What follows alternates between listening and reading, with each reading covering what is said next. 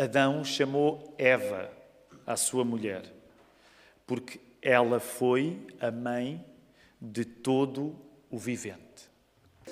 Hoje, a mensagem que não é relacionada de modo nenhum com, com o encontro de ontem, calhou, nós lemos a Bíblia e calha, o título da mensagem chama-se Mulher, Castigo ou Consolo. Ah, e, e, eu juro, eu juro, não, não vocês vão ouvir a mensagem e vão perceber que não há uma relação entre uma coisa e outra, mas de facto está relacionado com o texto que nós estamos a falar em Gênesis, portanto, Gênesis 3, verso 20. Vocês já vão compreender um pouco melhor do título da mensagem ser este. Ele está relacionado com o facto de haver uma, uma discussão de teólogos, de pessoas que leem a Bíblia, que quando leem as palavras de Adão, já vamos voltar a elas, mas eh, discutem uns acham que quando Adão chamou eh, a mulher de Eva era fundamentalmente um elogio, há outros acham que se calhar não era assim um elogio tão grande. Uh, independentemente da posição dos teólogos e da nossa própria, o facto é que nós somos chamados hoje, hoje, no nosso contexto, a fazer uma coisa semelhante à que Adão estava a fazer ao dar nome à mulher, ao dar nome a Eva, que é, independente, Independentemente de seres casado, seres solteiro, seres divorciado, seres viúvo, todos nós, independentemente da idade que tens, seres novo, já não seres novo, todos nós acabamos a fazer aquilo que Adão também estava a fazer aqui quando deu nome à sua mulher, que é todos nós somos chamados a usar palavras para distinguir a vida da morte. Todos nós usamos palavras também para saber distinguir a diferença entre uma coisa e outra. E nesse sentido, nós não podemos existir sem usar palavras. E o uso das palavras é da ordem mais importante de tudo. E por isso a mensagem que eu te quero pregar nesta manhã está relacionada também com isto, acerca da capacidade de nós usarmos as palavras para sabermos distinguir o que é bom do que não é bom, porque nós usamos palavras porque a palavra se fez carne e Ele é o nosso Salvador Jesus. E é o nome dele que nós vamos invocar agora em oração para que isto possa acontecer no coração de cada um, na cabeça de cada um, agora que nos achegamos à palavra do Senhor. Vamos orar.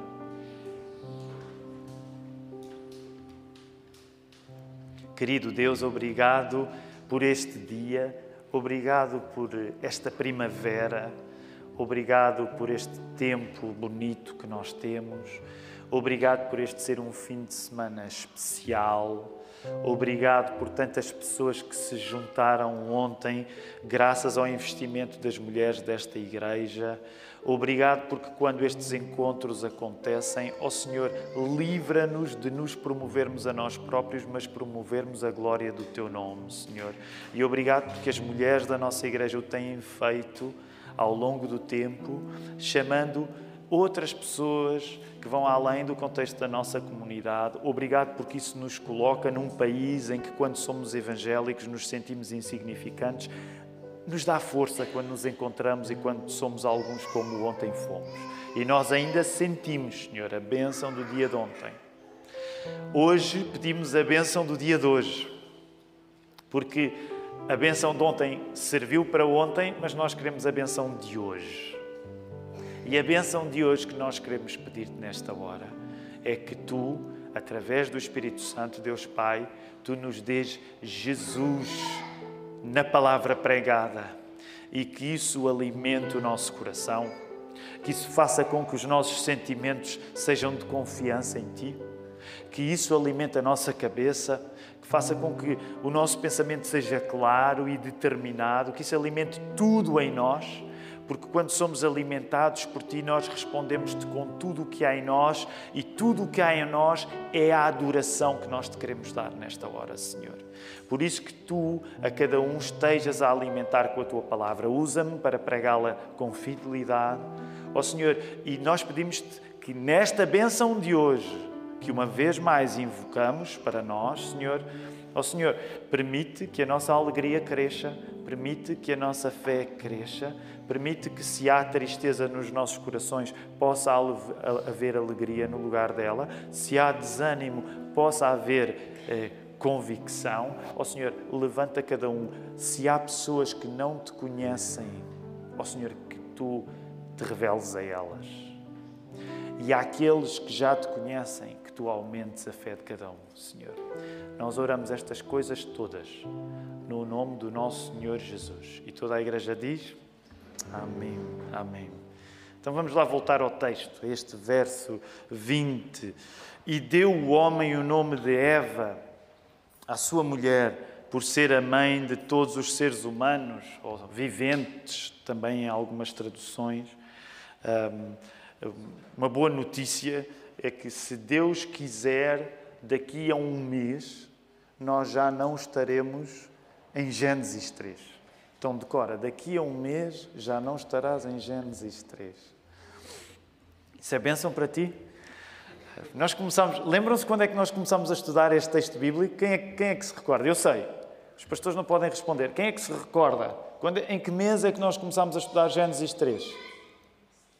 Setembro. Já lá vai um tempo. Já... É verdade que fizemos uma pausa para o Advento, depois fizemos uma pausa em fevereiro e fizemos uma pequena pausa nos dois domingos da Páscoa também, mas já estamos a estudar este texto há algum tempo. Se tudo correr bem, ele estará terminado. E quando for o aniversário da nossa igreja, dia 10 de junho, não esqueças, se és membro coloca lá, responde, responde à pergunta se queres continuar a ser membro, porque nós estamos a fazer a renovação do compromisso comunitário, estamos a fazer aquilo que muitas vezes se chama a limpeza do rol de membros, colocando a responsabilidade em cada um.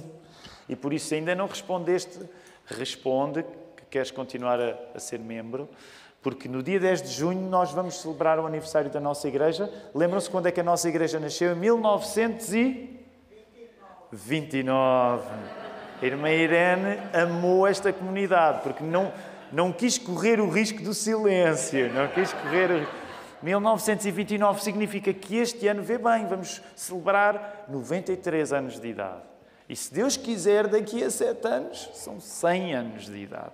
Portanto, nós queremos fazer uma festa nesse dia, se Deus permitir, haverá batismos também. Eh, mas não te esqueças que toda esta campanha está a ser feita para que, de facto, as pessoas afirmem a sua convicção em Deus, identificando-se com esta igreja local. Eh, e este caminho, no último meio ano, tem sido pontuado pelo nosso estudo de Gênesis 3. Agora que nos vamos aproximando do final do estudo de Gênesis 3, uma coisa que eu gostaria que tu fizesse era eh, teres uma vista panorâmica de tudo isto que nós tivemos a estudar já há alguns meses. E eu gostava que tu folheasses a tua Bíblia e reparasses numa coisa que é antes de Gênesis 3, que nós temos estado a ler ao longo do tempo, só uma vez é mencionado Adão a falar. E é lá no capítulo 2, no verso 23. E eu quero que tu possas ir lá, Gênesis 2, no verso 23. Porque é o único registro de Adão a falar antes de Gênesis 3. E curiosamente, alguns lembram-se, porque nós já falámos neste texto algumas vezes, e já até no contexto deste estudo em Gênesis 3. Quando tu chegas a Gênesis 2, 23, tu vês Adão a falar porque a mulher tinha acabado de ser criada. Deus tinha acabado de criar a mulher a partir da costela de Adão. E foi nessa altura em que Adão disse: Esta é agora osso dos meus ossos e carne da minha carne, e será chamada mulher. Ele chamou, chamou de mulher, porquanto do homem foi tomada. Eventualmente, tu recordas, aqui há uns tempos eu, eu, eu dei-vos a minha opinião acerca do tipo de entoação que deveria ser usada quando este texto é lido. Porquê? Porque, de facto, este texto não é um texto qualquer. Adão não estava apenas a constatar que agora tinha uma mulher. Adão estava a exultar que agora tinha uma mulher. E quando Adão exultava nesse sentido, o texto que ele dizia, as palavras que ele dizia, podem e devem ser caracterizadas como um poema. Um poema um gesto de adoração. Sabes, só neste detalhe dava para nós conversarmos muito, mas não é o intuito hoje dedicarmos este detalhe. Mas só neste detalhe, no facto das primeiras palavras registadas de Adão serem um poema, um ato de agradecimento a Deus pelo facto de ele ter criado a mulher. Só aqui há muito que pode ser dito acerca da nossa natureza enquanto pessoas. Nós fomos feitos para adorar. E a prova é que a primeira vez que Adão abre a boca, ele está a adorar a Deus pela coisa fantástica que foi ter acabado de ter a sua mulher. Pensa nisso. Nessa altura, como o texto nos diz, ele chamou a sua mulher de mulher, varoa em algumas traduções. Agora, depois de Gênesis 3, nós estamos no verso 20 do, capítulo 3, depois da queda, e no texto que nós hoje lemos, Adão dá-lhe um nome diferente. Ela passa a ser Eva. Se tu reparares, e muitas vezes nós não reparamos, as pessoas que estão. Isso acontece comigo, por exemplo. Nós que, aqueles que cresceram na igreja a ouvir, eh, a ser ensinados na Bíblia, às vezes há, há quase detalhes que, que, nós não reparamos. Isso aconteceu comigo, mesmo estando eu a preparar-me ao longo destes meses para pregar a palavra, que é, curiosamente, até agora, até ao verso 20, Eva ainda não era Eva. Olha lá para o Gênesis 3, aquilo que nós falamos. Era sempre apenas mulher. É só no verso 20, depois da queda, que Adão vai dar nome à mulher. Há muito, portanto, que pode ser dito acerca do que aqui Adão disse ao chamar finalmente a mulher de Eva. Há muito que pode ser dito a partir do que Adão disse ao chamar finalmente a mulher de Eva. É isso que nos interessa hoje nesta mensagem. Eu não sei se tu tens ideia do significado de algumas das palavras, ah, mas quando nós falamos da palavra mulher, por exemplo, que em hebraico, no hebraico original se dizia Issa, mulher é Issa, Curiosamente, Eva é Havá. E quando nós falamos nestas palavras distintas, geralmente associa-se ao nome de Eva o significado de, eu não sei se sabes isso, de vida. Geralmente associa-se ao nome de Eva o significado de vida. Curiosamente, não sei se te recordas do, do significado do nome Adão. Adão, curiosamente, no hebraico diz Adamá, e quer dizer a pessoa que veio da terra, que veio do pó. É isso que Adão quer dizer. O nome Adão, hebraico Adamá, quer dizer terra, ou vindo do pó. E este homem vindo do pó olha para a sua mulher e agora chama de Eva. Mas há quem olhe para esta última nomeação de Eva por Adão como algo positivo, e há outros que olham como algo negativo, que é hoje aquilo que rapidamente nós temos de resolver e compreender porque é que os teólogos debatem isto. Porque há uns que acham que quando Adão está a chamar a mulher de Eva, isso é uma coisa fundamentalmente positiva, mas há também quem acha que se calhar não era assim uma coisa tão positiva que estava a acontecer. Então vamos começar por esta segunda perspectiva que talvez até nos possa admirar, a perspectiva negativa. Porque é que há pessoas que interpretam neste verso a possibilidade de Adão, se calhar, não estar numa, numa postura assim de tanta gratidão, mas pelo contrário. E por isso é que a mensagem se chama mulher, castigo ou consolo. Em que é que ficamos? Nestas interpretações diferentes deste verso 20. Vamos começar então pela interpretação negativa. E sem entrar em detalhe, mencionar apenas que há quem encontre no nome Eva não só o significado de vida, mas há quem encontre no nome Eva também o significado de vazio. Há também quem, reconhecendo que tradicionalmente o nome Eva quer dizer vida, ache que, no entanto, mesmo Adão estando a chamar vida à sua mulher, de certo modo, ele podia estar a ser irónico. Como assim? Há quem ache que, quando Adão chamava Eva vida à sua mulher, que ele estava a ser irónico, porque como é que seria possível chamar vida à pessoa que a serpente usou para introduzir a morte no paraíso? Então há quem ache que Adão, quando estava a chamar Eva estava, de facto, de certa maneira, a sublinhar mais a medida de castigo do que a medida de consolo. Daí que haja quem pense que Adão, e não te esqueças quem é Adão, o homem que veio do pó e o homem que vai regressar ao pó, volta a olhar para trás, para, para os versos que nós vimos a semana passada, porque nós vimos isso mesmo, versos 17, 18 e 19, não é? esse elemento do, do comer no pó. Aliás, ainda antes, quando começaram todos os castigos, pelo facto de Adão e Eva terem comido da árvore que tinha sido proibida. Então, há quem considere que Adão, que era o homem que vinha do pó e que agora tinha acabado de saber que ao pó retornaria, nesse sentido, o homem da morte, estaria a ser irónico ao chamar a sua mulher de vida. Vou voltar a repetir.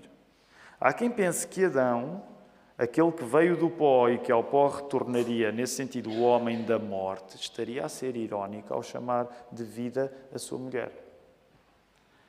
Portanto, defendendo esta posição negativa, acha-se que Adão, ao nomear Eva, ironizaria, como quem diz: No meu inevitável caminho para a morte, pouca vida me dá esta mulher. Então, esta é a posição negativa. Que Adão diria: Olha, depois disto tudo acabar, desculpem, depois disto tudo acontecer, eu que a caminho da morte vou, eu que sou do pó e que para o pó regressarei, pouco, pouca vida tenho nesta mulher. Esta é a perspectiva negativa. Mas deixem falar-vos, naturalmente, da perspectiva positiva. Nesta história de Adão chamar a sua mulher de Eva. Por exemplo, João Calvino, e muito gostamos nós de citar João Calvino, ah, de facto, sabem o que é que Calvino dizia, interpretando? este verso 20, ele dizia assim: que Adão, ao chamar a mulher de Eva, tinha encontrado algum consolo no facto de Deus os ter livrado de uma morte imediata. É verdade que eles sabiam que iam morrer, mas não morreram logo. E que pelo facto de não terem morrido logo, Adão olhava para a sua mulher, chama-lhe Eva, chama-lhe vida, porque estava a encontrar algum consolo nela. Esta ideia de consolo é muito rica. Porquê? Porque não será a única vez que o que uma mulher pode fazer de bom por um homem é descrito assim, como consolo. Não é a única vez na Bíblia que nós podemos compreender aquilo que uma mulher pode fazer de bom por um homem através do termo consolo. Tu lembras-te de outra ocasião? Há outra ocasião, até vou-te ajudar que é ainda no livro do Gênesis, em que um homem beneficia de uma mulher sentindo-se consolado. Alguém recorda? No primeiro turno houve quem recordasse. Alguém recorda? Quando Sara morre, já vamos ao texto, já te vou convidar a abrir o texto. Quando Sara morre, o seu filho estava triste. Aliás, ainda por cima hoje é dia das mães, não é? porque geralmente eu tenho a benção de ter a minha mãe está viva, mas todos nós que passamos pela experiência de perder a mãe, de certa maneira, é uma dor que muitas vezes sentimos como inconsolável. Então a Bíblia conta-nos esta história bonita de Sara morreu e o seu filho Isaac só se sentiu consolado pela morte de sua mãe quando o quê? Lembram-se? quando conheceu Rebeca. Vai lá, Gênesis, capítulo 24. Só este verso, mas vale a pena. É um verso muito bonito. Muito bonito. E nós estamos aqui a dar atenção à ideia de consolo nesta manhã. Lembra-te que o sermão pergunta: mulher, castigo ou consolo? E esta ideia de consolo é importante para nós. Então, Gênesis, no capítulo 24, no verso 27, 67, muito bem. Diz assim: Isaac conduziu-a, Rebeca, até à tenda de Sara, mãe dele, e tomou a Rebeca, e esta lhe foi por mulher. Ele a amou. Assim foi Isaac consolado depois da morte de sua mãe. Isto não está no, escrito no, no, no, texto do sermão, mas a verdade, meus irmãos, assim, agora falo para homens, de facto nós sem mulheres não somos nada. Está aqui, já, já está tudo. Se nos falta a mamã, precisamos de arranjar uma mulher. Nós sozinhos não sabemos consolar-nos em grande parte. É isso que acontece. Não sei se vocês concordariam, mas a Bíblia já estava aqui a avisar. Então, Vamos voltar a Adão e a Eva e ao facto de Adão ter chamado Eva a sua mulher, defendendo a perspectiva positiva. Acha-se que Adão, ao nomear Eva, consolava-se, como quem diz: morrer é certo, mas eu encontro vida na minha mulher. Então, pela negativa, lembra-te, a posição pela negativa achava que Adão, ao pensar assim, bem, agora vou morrer mesmo e a minha mulher não me traz grande vida. Esta é a perspectiva negativa de quando Adão dá nome a Eva, quando Adão chama Eva à sua mulher. Mas a perspectiva positiva, pelo contrário, defende que Adão, ao nomear Eva, consolava-se, como quem diz: morrer é certo, mas eu encontro vida na minha mulher. E claro que depois não podemos separar isto, o fator vida, daquilo que é o final do verso 20. Quando diz aí, chamou Eva a sua mulher porque ela foi a mãe de todo o vivente. Eva seria a mãe de todos os filhos que Adão teria. E, portanto, é como se houvesse também um, quase um trocadilho com a palavra vida aqui, no significado do nome de Eva e no significado dela ser a mãe de todas as pessoas que vivem. Agora, eu quero aplicar este texto às nossas vidas e, no imediato, tu podes achar o que é que esta discussão de teólogos me pode ensinar. E, e, e, e eu gostava que esta discussão acerca de como é que nós interpretamos o que Adão está a dizer ao chamar a sua mulher de Eva, isto deve aplicar-se à nossa vida. E, e, e permitam-me, neste sentido, vou primeiro querer aplicar esta realidade conjugalmente. Agora pensando nas pessoas que são casadas, e deixem-me começar pelos homens. Já a semana passada falei mais especificamente para os homens, porque o texto assim pediu. E, e, e quero fazer-te uma pergunta quer que seja o mais simples possível. E eu sei que intencionalmente vou introduzir uma dicotomia. Portanto, esta dicotomia que eu vou introduzir, ela é intencional. Mas uma das coisas que eu quero perguntar aos homens hoje aqui na Lapa é, no dia a dia, no dia a dia, como é que tu olhas para a tua mulher? Ela é mais um castigo ou ela é um consolo? Porque estivemos uh, a abordar a questão ah, que interessante, acerca de Adão e Eva. Mas a questão agora tem de descer para nós. No dia a dia, marido, como é que tu olhas para a tua mulher? Ela é sobretudo um consolo ou, pelo contrário, é um castigo? Se for o segundo caso, aliás, isto é interessante porque de facto a pergunta é feita retoricamente, portanto não é para suscitar uma resposta, Uh, portanto, não precisas de responder em voz alta. Se calhar é melhor mesmo que não respondas em voz alta. Mas uma das coisas que eu te quero dizer, que eu te quero dizer, é que não precisando tu de responder em voz alta, se for o caso de por alguma razão a tua resposta como homem casado pender hoje, por alguma razão, não interessa qual razão, mas para tu sentires a tua mulher mais como um castigo de do que como um consolo, é hora de, pela fé que tu tens em Cristo, reconstruires o teu relacionamento com a tua esposa. Numa atitude de esperança. E isso não vai acontecer sem um diálogo sincero com ela. Um diálogo sincero, um diálogo franco. E deixa-me dizer-te, a Igreja, que é o corpo de Cristo, está cá para isto, para participar desse diálogo sincero. Por exemplo, às vezes perguntam pessoas não crentes que têm alguma curiosidade para saber como é que, como é, que é a tua vida, Tiago, o que é que tu fazes no dia a dia.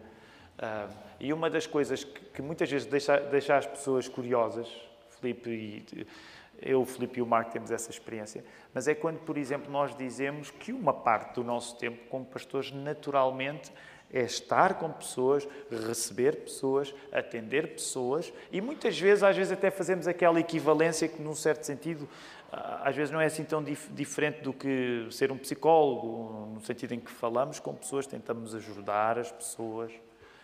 E um dos assuntos mais frequentes, quando nós ajudamos alguém, quando falamos com alguém da igreja, é naturalmente o casamento para as pessoas que estão casadas, ou às vezes o casamento também é um assunto importante para aquelas que ainda não estão ou que já não estão. Mas essa, essa presença da igreja no casamento das pessoas é uma coisa absolutamente incontornável na vida de um pastor. Porquê é que eu te estou aqui a dizer isto? Para te dizer, sobretudo pensando mais nos homens, nos maridos, se por alguma razão quando esta pergunta te é feita, se tu sentes neste momento a tua mulher mais como um consolo ou como um castigo, se tu nas tuas emoções, que muito bem acalmaste para não dizeres isso em voz alta, mas se por alguma razão tu sentes que ela é mais um castigo, eu quero dizer-te que a igreja está cá para te ajudar. E agora deixa-me também aplicar isto às senhoras presentes, às mulheres presentes, porque naturalmente a mesma questão também se coloca. E uma das coisas que eu te quero recomendar e encorajar é que a coisa mais normal de estar casado é nós conhecermos o momento em que nos sentimos consolados.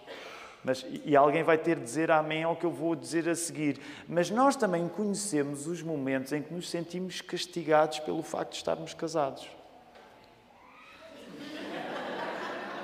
Temos quatro, cinco crentes nesta igreja. Todos nós conhecemos estes momentos.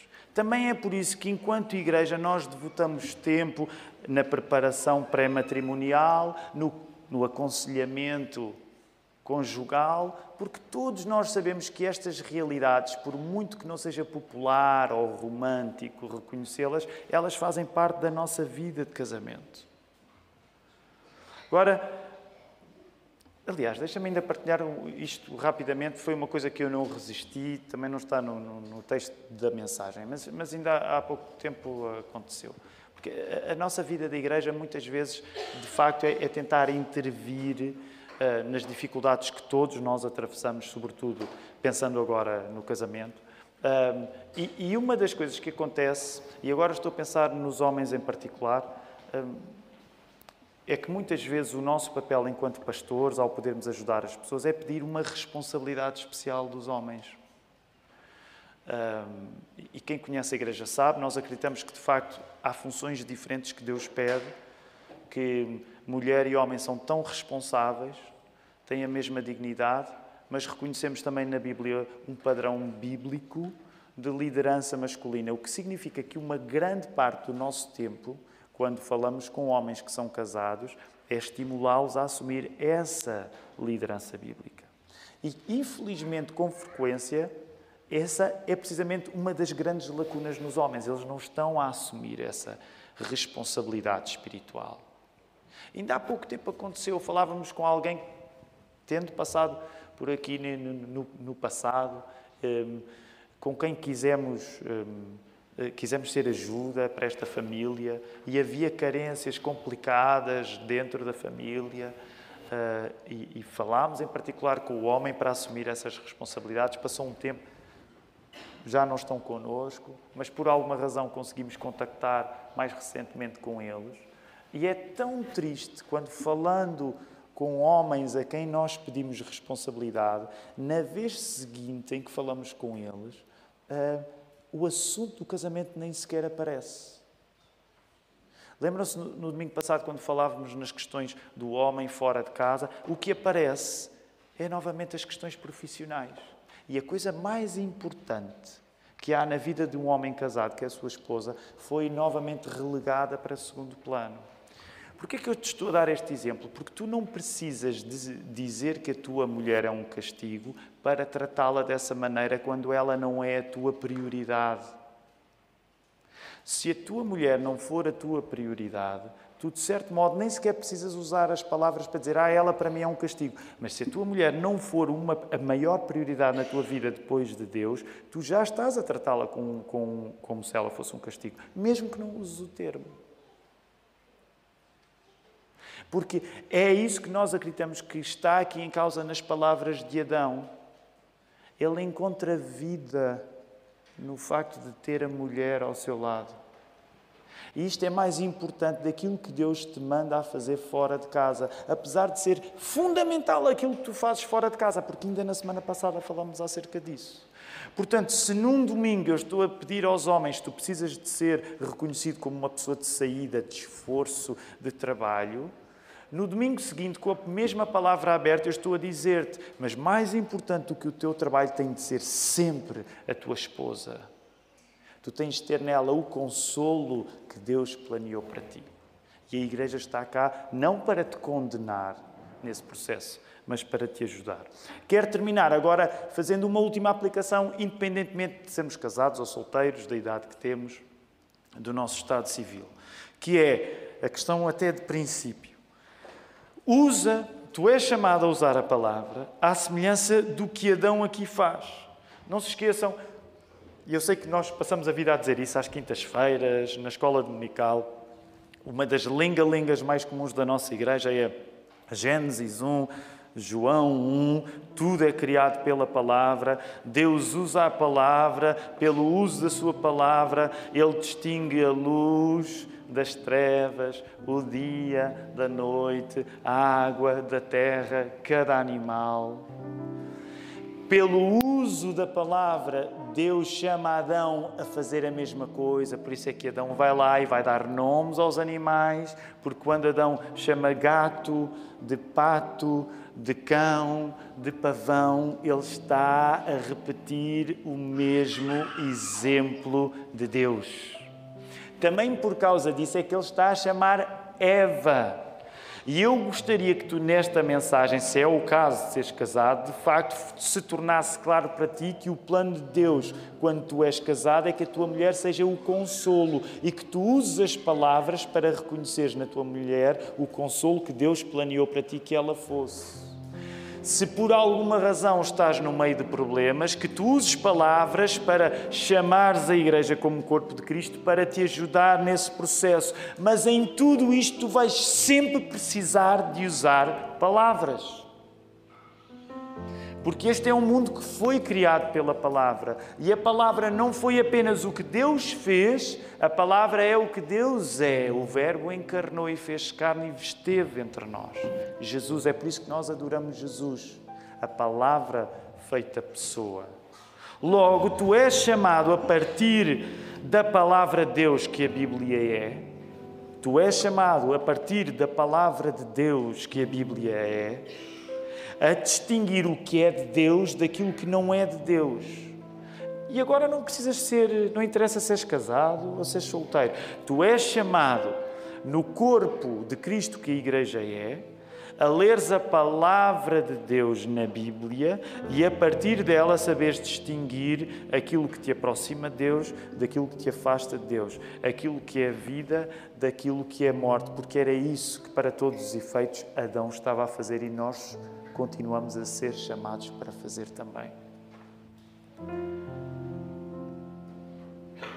Quero terminar dizer-te, dizendo-te isto.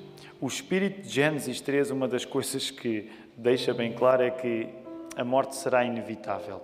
A nossa convicção na Igreja da Lapa é que se Cristo não vier enquanto nós estivermos vivos, todos nós vamos morrer. Certo? Se Cristo não vier enquanto nós eh, estamos vivos, todos nós vamos morrer.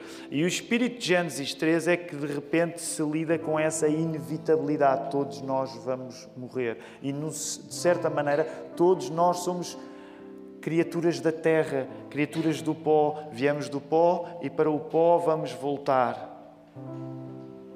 Mas repara, como no verso 15 tinha sido prometido aquele que viria esmagar a cabeça da serpente, apesar de a morte ser uma inevitabilidade, a morte não tem a última palavra, porque Cristo é a vida até para as pessoas que estão à espera da morte. Cristo é a vida até para as pessoas que estão à espera da morte. E por isso nós acreditamos que Jesus aqui já nos dá uma vida nova e do lado de lá da ressurreição vai nos dar a vida perfeita que nós aqui ainda não temos. Ele é a nossa esperança. É por isso também que nós queremos usar uma vez mais as nossas vozes para louvar o nome dele. Quero convidar-te a poder ficar de pé.